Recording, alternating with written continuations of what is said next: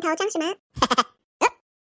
在节目开始之前，欢迎大家到 IG 搜寻“罐头装什么 ”，What 下底线 In Your Can，follow 我们，所有节目相关内容讨论都会在上面做更新。有什么想说的话，也可以私讯我们哦。也别忘了到 Apple Podcast 帮我们留五颗星评分，并且分享给你身边的人哦。那我们节目就快点开始吧。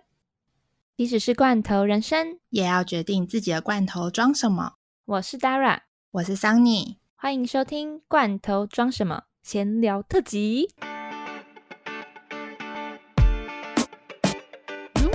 耶！今天这一集是我们的闲聊特辑，我们还没有想好名字，但是就是 anyway 就是闲聊，没错，聊聊一下我们的生活最近怎么样？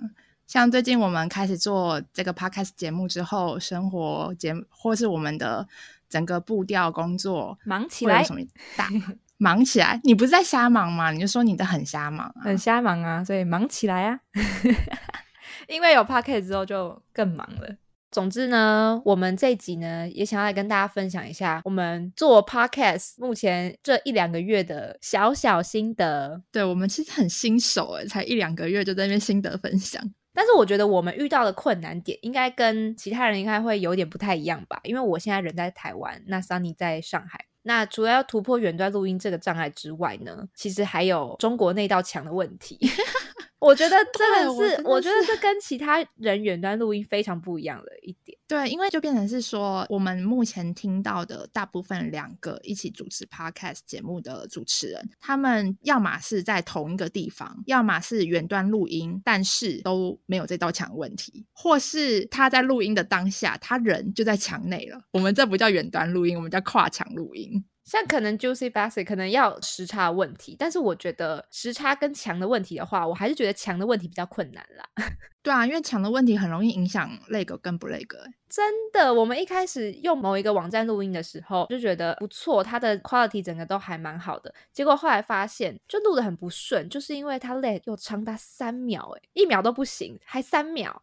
就我们会整个就好像断线的机器人，就是反应很慢，才会接收到对方讲了什么，然后你才会反应过来。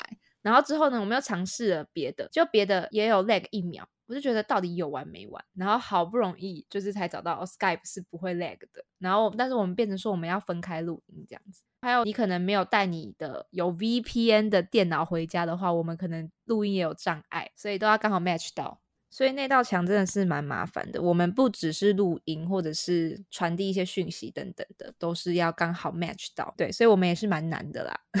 而且音质上面，因为毕竟远端录音，你最在乎的一定是音质的问题，还要同时兼顾有没有 VPN 的问题。所以希望我们以后会配合的越来越好。对，然后还有像一些剪辑上的问题吧。对，就因为像好啦，我必须承认，我就是一个不喜欢剪辑的人，但我可以做其他事情，所以剪辑这部分就是都很辛苦大人。还好啦，我自己也算是蛮喜欢剪辑的，所以我们两个蛮互补的。只是我就发现，除了我们的音质部分，不管是调大小声啊，或者是什么部分要调整之外，可能是因为我现在也在学怎么教中文吧。我有时候讲话太快的时候。我真的没有发现说，譬如说你是一个母语者，你你讲说今天要吃什么，但我们可能讲款，今天要吃什么？你的今天，例如说今天，你就会变成尖尖的那种感觉，或是不要会变不要，就是一个字的那种感觉。所以这在剪辑上面的时候也会有一些障碍。我们还在练习嘛，所以我们还是会有一些冗言赘字，我就会想要把它剪掉。但是就会发现哦，中文其实连音的也蛮多的，不管是你说话或者是。真的太习惯了，你知道吗？对，这也是一个障碍。就是这是应该蛮久之前我就知道，本来就有联姻这件事情。你讲话不会去注意这件事情，可是我觉得又有分哦。因为像我在上海这边遇到的同事，他们就会有时候会很喜欢学我讲话，他们就会说台湾腔嘛，他们就爱台湾腔啊。我就问他们说，到底什么是台湾腔？他们说，就像你现在讲话这样啊，就是我们会讲就是这样，你会讲。就这样，对我有教我的外国朋友说，如果你说这样的话，你可以说这样就好，这样他以后讲中文就是台湾腔。对啊，我也是现在有在开始教中文，才会发现哦，原来我讲话不小心太快了。因为我那天就说，我现在出门也可以。他说什么叫做现出门也可以？我说哦，我现在出门也可以。你觉得断句断的比较明显？哎，我前两天看我们的 podcast 的后台数据啊，发现我们都是女性观众，哎，我们男性观众只有五趴，应该就是对啊九成，因为我们其实到现在都没有公开的宣传，我就说我们自己啦，我们自己的平台没有公开宣传。不是不是，应该是说我们有宣传有公开，但是我们并没有跟自己的亲朋好友们讲说我们正在做这件事情。所以，如果你是从第一集就听到现在，觉得我们节目还不错的话，麻烦帮我们去 Apple Podcast 留言，谢谢，谢谢，谢谢，谢谢大家。而且我觉得最近的 Podcast 节目真的越来越多，哎，其实每天都会大概刷一下，就因为我们是用 First Story，然后。就上面就是随便刷一下，就是看到好多不同的节目内容。我前几天看到一个六零的妈妈跟九零后的小孩，他们一起录了一个 podcast，我还没开始听啦。只是我觉得 光是这个就很特别。其实我也有看到这节目，哎，但是我忘记节目内容了。我好像前几天有看到，也蛮多，就是其实跟我们一样，就是坐在海外的，当时就发了一波，然后想说，哇，大家真的都很认真在经营，哎。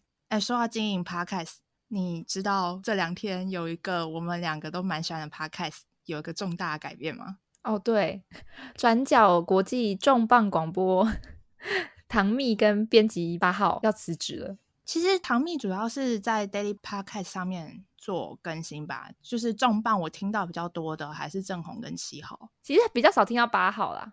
八号好像比较做就是后台网站啊、专专栏之类的，所以他可能 podcast 节目上面比较少出现。反正自从我们开始录 podcast，没有没有没有，我们在录 podcast 之前，其实我们就是 podcast 的忠实听众，所以突然看到消息，就是有自己蛮熟悉、每天都一定要听的主持人要离开了，然后就会觉得有一点感伤。对啊，而且该怎么讲？就是我觉得我们身边像我们听花开始听的那么多的，应该也很少人吧。因为像我的朋友，他们可能顶多就是一周 follow 个一到两集，或是一周听个一点点的节目。他们不会说像我们每天都听，而且每天都听那么多。哎，而且对我们来说，podcast 已经成为一种生活中必要的一种习惯了，所以。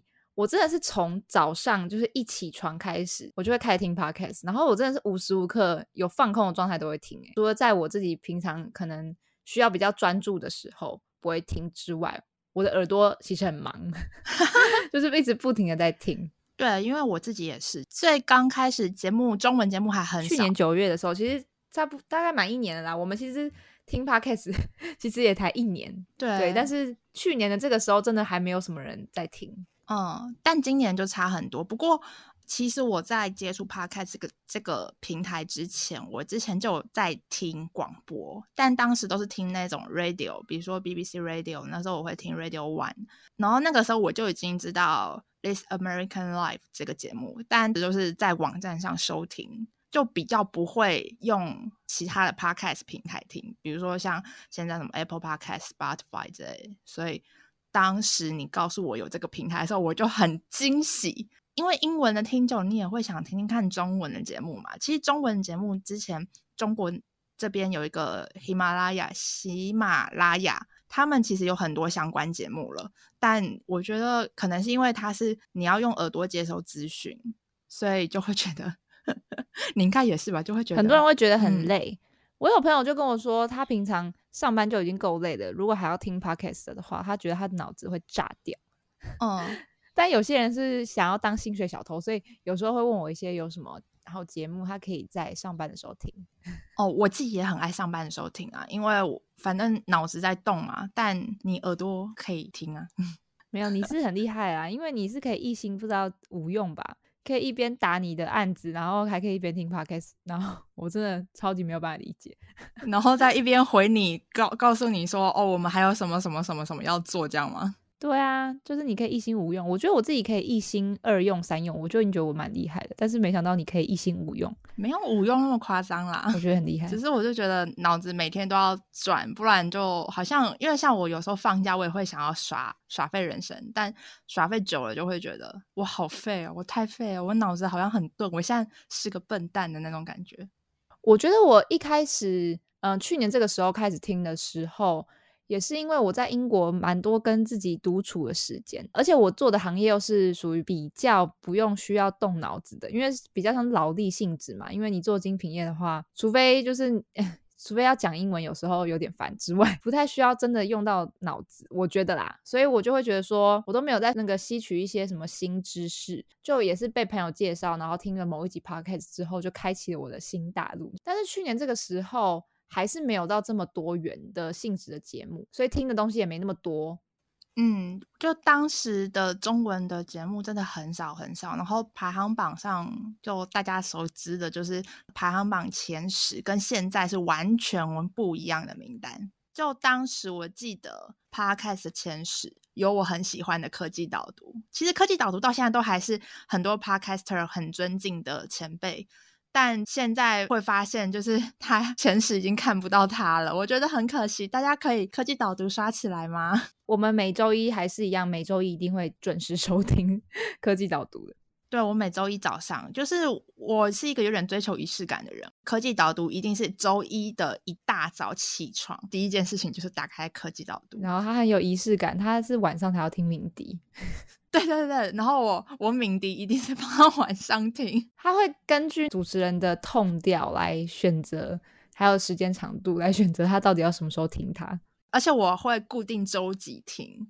像我其实有很喜欢一个阿善师见识实录，其实因我不知道有多少人听过这节目，但他们其实收听量也蛮好、蛮高的，是 Sound On 的一个节目，在讲类似真实的犯罪案件分享。就是他明明是周六更新，但我很喜欢放到周三下午，我不知道为什么，就是我周三下午办公开始第一件事情就是打开阿善师开始听，因为我觉得周三是一个一周的中间，你需要一个不一样的 refresh。然后去接受接下来还有两天的工作日。我没有仪式感，我就是嗯，根据他们什么时候更新，我看到他们出来了，我就是会听。所以星期一是最忙的，因为星期一要听百灵果，然后敏迪，还有科技导读。周四的话就一定会听那些你不敢跟老板说的事。然后其实我在英国那段期间，我听最多的，我最喜欢的节目是怀哲的 Podcast，不知道有没有人知道？但是因为它更新的时间没有很规律。所以，所以现在可能大家不太知道，也可能是因为他也做蛮久了啦。但是我还是很喜欢听他的，因为他会讲分享很多跟心理学有关的，或者智商啊有关的一些知识。那之前有一些系列，什么留学生不骂台湾啊等等，我就很有兴趣。然后我没有什么仪式感，我就是看到他们出新的，我就立马听这样。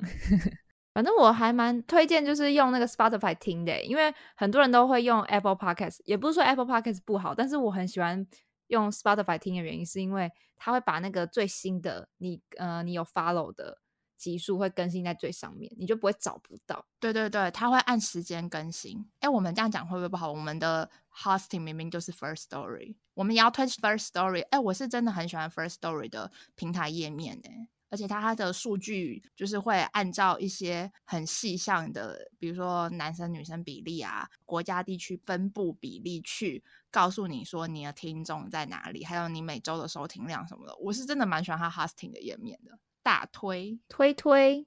那今年其实算是台湾 podcast 兴起的一年吧，它已经历史蛮久远，美国也早就很久十几年有了，但台湾真的是这一年。我在想，会不会是因为跟二零二零年大家都比较多时间要待在家里有关？诶我也觉得，而且哦，我觉得还有一点是因为自媒体现在本来就是越来越会，大家都会想要做自媒体。那自媒体的话，很多人都可能会想要做 YouTube，但是不想做 YouTube 的话，就可能会想说，哎，那我们来试试看做声音的节目。这样，我自己的话，原本是有想要，我不想要当 YouTuber，但是我会想要用影片的方式，可能分享我的生活或者是我的一些经验给就是需要帮助的人。因为我之前有发过那种类似 blog 的那种东西，所以我会觉得。可以帮助到别人是一件很快乐的事情，但是我发现剪片真的是，我真的要发疯了，所以就想说，嗯，那来做一下 podcast 这样。但主要真的是想要助人 为这个出发点，我自己啊，我自己真的是想要以助人为出发点，而且我又很喜欢讲话。嗯，你是真的蛮喜欢讲话，因为像我就是一个其实有点冷漠的人，如果不是你把我拉进来的话，我其实根本就不想要做，我也完全没有想拖下水。也不算拖下水啦，我现在自己也是有认真的在做这件事情的，真的很认真。有你这个好队友非常好。总之呢，我觉得二零二零年就是一个变动非常大的一年，所以在这一年我也会想要尝试很多事情。我觉得对大家来说，二零二零年真的很特别，也不是很特别吧，就丢高的一年呢，真的很丢高，超级丢高。哎，我其实我认真我要讲一下，虽然说又要岔题了，就是我觉得 p 开始在台湾今年开始兴起，除了就是去年有一点铺垫以外，最主要原因是不是因为疫情影响，然后导致就是大家一个人的时间变多，因为你不会跟别人分享听听 podcast。你会分享节目，但是你不会跟别人一起听 podcast，但是你可能会跟别人一起看 YouTube 影片，但你不会一起听 podcast。所以今年 podcast 在台湾就是红起来的原因，会不会有一半原因是因为 COVID nineteen 有关系，然后导致大家一个人时间变多？我觉得多多少少吧。而且 podcast 跟 YouTube 有一个最大的不同，就是时间的长度。因为大部分 YouTube 一个影片十五分钟就已经够久够长了，但是你看一个 podcast，平均都有二三十分钟以上吧，就会跟自己更贴近，而且你几乎又是戴耳机听，又会感觉哦，他就在你身边跟你讲话那种感觉，就是有种很近的那种感觉，很有陪伴陪伴你的感觉，很有陪伴的感觉。对对啊，因为像我自己，虽然说去年就开始听了，但是真的是因为二零二零年就是一个人的时间变得越来越多，尤其是我刚从台湾飞来上海，就是年初从台湾飞来上海在隔离的时间。真的是每天从早到晚，因为只有我自己一个人，我觉得不开一点声音，我觉得好可怕，所以听了好多好多节目。好，我们岔回来，就是二零二零年真的很中邪，真的是中邪。从一刚开年的武汉肺炎开始爆发之后，其实我觉得你盘点一下，你会发现。二零二年每一个月都在发生大事情，哎，就是你，你先不要说一些零零散散的小事，真的，我们就开始慢慢从一月开始盘点好了。我们接下来就是要做二零二零年中邪大盘点。好，那我要先开始讲第一个，但我觉得这第一个可能很多人都有点直接就是忽略它了。其实二零二零年最开年一月的时候，不是武汉肺炎是最严重的，我觉得应该是澳洲野火，哎。那个真的超恐怖，光是看到照片或是什么，就是转发，我都觉得看了其实很难过。好多动物因为这件事情就直接死掉，真的好多，那个看了好难过。我记得那个时候我好像刷到一个影片吧，就是那种在火堆里面奔跑的那些动物，然后你看他们的眼神。真正二零二零年开年的大悲剧，其实应该是澳洲野火。其实澳洲野火好像去年年底就开始了，而且烧超级久，超就是烧了很久。半年有有有有超过半年，有超过半年，真的有超过半年，真的好可怕。去年年底开始的，然后越来越严重，然后今年好像就是一直到十二月一月的时候，我觉得这个很难过。而且那些小那些动物们，然后或者是整个生态啊、环境啊，我觉得整个就被烧掉了，我觉得超可怜的。对啊，所以其实很多人会说，哦，二零二零年开年最可怕的一件事情就是武汉肺炎爆发。其实我觉得是澳洲野火。然后再来就是，我觉得我们不用我们讲，大家到现在都还在经历，就武汉肺炎爆发、武汉封城的事情，真的是。我记得我接收这个资讯的时候，我人在台湾，我当时收到好多私讯哦，就是朋友的私讯，因为知道我在中国工作嘛，他们就很紧张问我说有没有去过武汉，我现在人在哪？我说我已经回台湾了。然后封城的那天我在高雄玩，看到那个我想说完了，我接下来到底要不要回来工作呢？我那个时候印象深刻，因为我一月的时候有偷偷回台湾投票，对我有偷偷一月初一月十一投票嘛，我偷偷的从英国跑回去一个礼拜，我就想说，嗯，就是这两年的 working hard 以来，我可能只有这个时间，就是会回台湾这么一次，所以我才回来，因为觉得嗯回来很有意义嘛，虽然没有过到年，但是我至少投到票。反正我回去英国的时候，大概一月二十左右吧，那个时候都还没有爆发，就是武汉肺炎。是之后在过隔两个礼拜过年之后，过年的时候，因为是初，我记得初二开始真的爆发嘛，就是武汉的事。是吗？没没没，其实除夕前他们就有风声了。我人在高雄玩的时候，我在上海的同事就传微信给我，跟我说可不可以帮他们买口罩。我说为什么现在要买口罩？他说你不知道吗？因为其实他们自己内部都已经有小道消息出来了，说武汉要封城啊什么什么，所以他们已经开始囤口罩，那口罩都销售一空。然后我同事还委托我，拜托我帮忙买口罩。台湾的口罩还没有就是限令。就是说一个人只能买多少盒。然后我一听到这件事情，我就马上传那个 line 给我妈，跟我妈讲说：“妈，你在台北先去帮我买十盒口罩，因为当时的台湾也还没有接收到这个资讯，货量很足。然后后来再过两天，武汉封城之后再去买，销售一空，对啊什么都买不到。因为我记得我我那时候回英国的时候是。我都没有带任何的口罩回去哦，那个时候完全都还没有有囤口罩这种行为。然后是回去了两周之后，我表姐刚好要来英国找我，然后我就她就问我说：“哎，那你有需要什么吗？”我说：“嗯，我才刚从台湾回来，应该不需要。但是不然就是那个以防万一，你还是帮我准备口罩好了。”所以，我爸妈就是有帮我准备了一百个口罩这样子。然后事实上最后还是有用得到啦，因为毕竟我三月就回来了嘛。真的是完全没有意料到，就是我会这么快一个半月之后，我又回到台湾了。对啊，反正就是这个疫情爆发期，后来影响很多后面的大事情发生嘛。就像三月叙利亚停火，也是因为这件事情啊。然后还有奥运延期，哎，奥运延期这件事情，我我觉得奥运延期真的是超瞎，很傻眼。哎，如果你是运动员，你为了这一年的奥运，然后你已经做了那么多训练，我觉得。延期一年，就算只是一年，其实对运动员都很伤，因为运动员的寿命真的很短。运动员他们的黄金时期很短，有的人甚至是想说，把这个奥运当做是自己退休的最后一场赛事，然后结果因为武汉肺炎延延期一年。对啊，而且真的是每四年一次，哎，那些运动员就是四年就等这么一次。然后你看上一次延期是一战的时候，是多久以前的事情啊？一战跟二战啦。对啊。一战跟二战的时候多久以前？对，然后三月还发生过美股熔断啊，当时台股也是大喷。嗯，对，这件事情真的也是蛮荒唐的。然后还有原油期货跌到负数，疫情真的影响太多事情了。我觉得都是连环，都是连环连环爆。嗯，对，就接下来五月，川普就宣布退出 WHO，一整个都很傻眼。哎，你要不要来预测？预测？你要不要来预测一下？对啊，五月川普宣布退出 WHO，我觉得是为了要跟中国示威。但你觉得现在以美国现在的国情来看，十一月选举的时候，你觉得川普会赢吗？真的说不准，都都，我觉得今年就是我预测的话也没有什么，我真的不知道。你不觉得二零二零就是一个完全你无法预测的一个年吗？所以你就算觉得他不会当选，但我不知道为什么，我也不希望他当选。但就是有一种直觉，你觉得他会当选哦？对，我不知道为什么。哈，我觉得拜登会当选呢。我们来赌赌看。我当然希望拜登当选啊！我当然希望拜登当选，但是 我不知道，就有一种预感，很奇怪的感觉，很奇妙的感觉。可是虽然说我不喜欢川普，但老实说，以如果以政治立场来看的话，当然啦，很多人台湾人都说，其实我不喜欢川普，但是因为我是台湾人，所以很多人都会这样说。我的朋友就会跟我这样跟我说，他说，因为我是台湾人，所以我希望川普当选。但是以如果你是美国人的话，他们应该会很想换掉川普。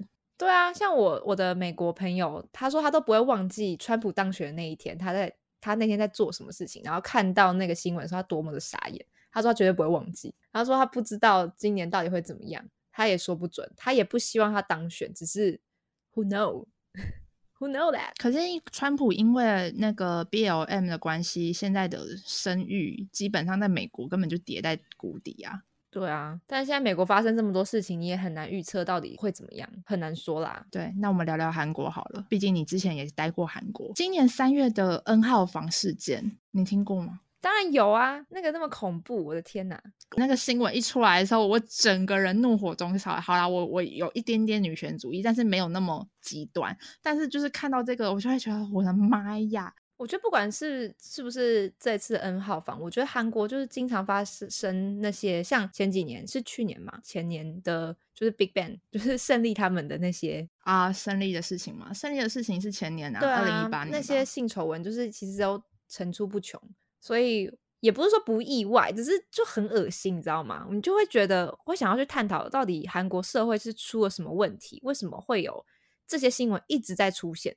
到底是媒体渲染太过度呢，还是真的是有一些实质上的问题？你知道吗？就会想要去探讨。你在韩国待过，你有觉得他们的整个给人的感觉就是男权主义那么严重吗？我觉得通常通常我们对日本啊、对韩国啊，都会有一种大男人主义的那种感觉。但你生活在当下，你是一个学生身份的时候，嗯，我真的觉得还好哎。而且我觉得韩国的社会问题现在有那种女权主义非常的兴盛，但是他们是已经到一种极端了。我觉得我不知道哎，韩国就是对这种方面，你看不管是邪教，或者是女权主义，或者是你看就是大男人主义什么之之类的种种的，有那些团体的话，都是极端。我觉得要取中间值的那些没有，以一个局外人来看啦。然后我自己去问我的韩国朋友，他们也是说奇怪人真的很多。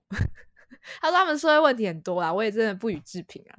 嗯，然后还有前阵子的北韩 炸毁两韩联络处那件事情，你真的每天新闻都会看到新闻，都会觉得哇，又有一个惊喜，每天都有不同的国际上面的惊喜。天天在刷新三观，我的妈呀，很夸张哎！就是我觉得可能很多人不知道，那个两韩联络处是一个算是蛮重要、蛮重要的代表，就是那代表的是就是北韩跟南韩之间那个微妙的平衡关系。而且说真的，南韩花了很多钱哎。对啊，然后我就很傻眼，而且重点是，你有看到敏迪分享的吗？迷音图好像有看到金宇镇，我真的快被笑死了，她就是我最飒的女人。可是我觉得这个可能也跟金正恩传出说过世、身体不好，那个是一个大大假新闻。我那时候真的有被骗到，哎，我那时候真的有，真的假的？我印象超深刻的哦，有，我真的有被骗到，因为那个时候你至少一两个礼拜吧。你就一直看到说，哎，那个金正恩怎么了？你就会觉得说他到底有没有死，但是又没有说的很明白，你知道吗？可是我觉得就是一看就是假新闻啊，因为就很奇怪啊，就是他传出来的一些图根本也就是假假的哦。说到假新闻，推荐大家去听报道者的最新的几集，你说 Line 的那一集倒数，对对对对，倒数第二集，他就是在讲假新闻，真心推荐。好，Anyway，之后北韩这件事情之后，反正香港的事情也是一直在烧，从去年开始一直在烧，然后烧到今年，也是看得也蛮感伤的。我觉得今年感伤是太多了。我接下来要讲的是，我觉得今年对我自己来说，最最最最让我无法接受的就是七月的香港国安法实施的事情。我其实到现在都还在关注，但好像因为真的，你每个月都有很多大事情在发生，感觉这件事情慢慢的淡出了一些人的视线。可是我一直都有在关注，那有一直也一直都有在看立场新闻啊那些相关报道，或是之后后续发生的事情。反正很多人可能会觉得说，哦，我们不是香港人，看一看就觉得很感伤什么之类，离我们很远。但是我觉得这也是需要关注的，不是说我们不是香港人，我们就不关注这件事情。不是很多人那边讲那个 slogan 吗？什么今日香港，明日台湾。虽然说我是不希望这件事情发生，但是就觉得它完全是可以借鉴的历史事件，之后会被载入那种历史课本里面所发生的事情的那一种感觉。我还记得去年在打工度假的时候，很大的族群也有一部分是香港的朋友们，他们那个时候也是呃去年的时候是差不多要回香港了，但他们都很惧怕。然后每一个人也都很生气，就是每天都在 repost 那些警察打人的画面啊，或者什么的。他们也会说一些比较消极的话，也会觉得说现现在香港就已经不是以前的香港。所以每次听到他们在讲这些故事的时候，不是故事自己的立场的时候，其实也都蛮难过的啦。我不知道他们现在状况怎么样哎，反正我的朋友是跟我说，他自己现在也不太敢用 Facebook，因为怕被封锁或者什么的。然后出门的时候看起来蛮正常的啦，但是。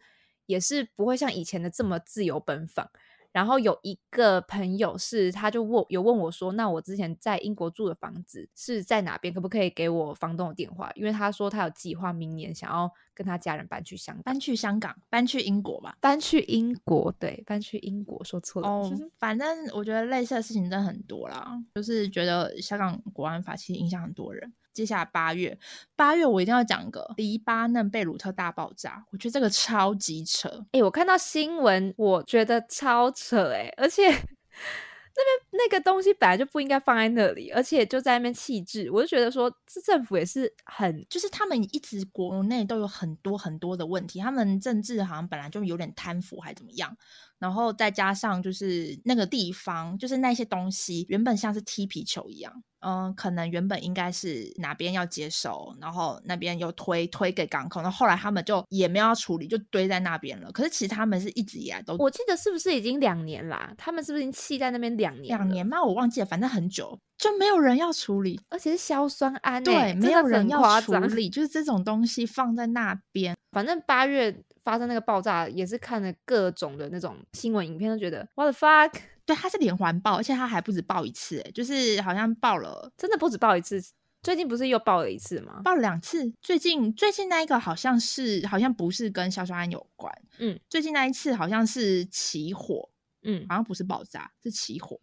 嗯，然后我就觉得，我的妈呀，这个黎巴嫩人民也太惨了吧！他们原本本来就因为政治贪腐的问题，然后有很多的财政问题，然后再加上武汉肺炎疫情，医疗资源已经匮乏了，你又爆炸，而且这个爆炸真的死伤惨重哎。对啊，而且我觉得不止爆炸这件事情，就你还有在看一些最近还有一些问题是难民的问题，我就说欧洲部分，你就会连贯起来，你知道吗？就是不管是呃黎巴嫩爆炸之后，他们的这些人民。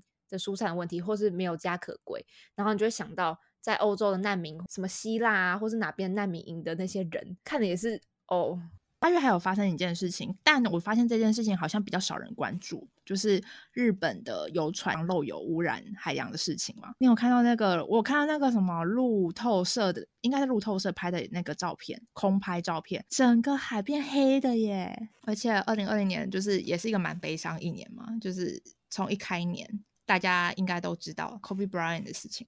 对啊，一开年我以为，我以为那个时候我才就是刚醒来，然后我以为是假新闻，我又以为是假新闻了。那个跟我们有时差嘛，所以很多人会觉得是假新闻。居然还是直升机意外，到底几率是多少？他已经坐直升机坐这么多年了，他私人直升机，我就觉得 Oh my God！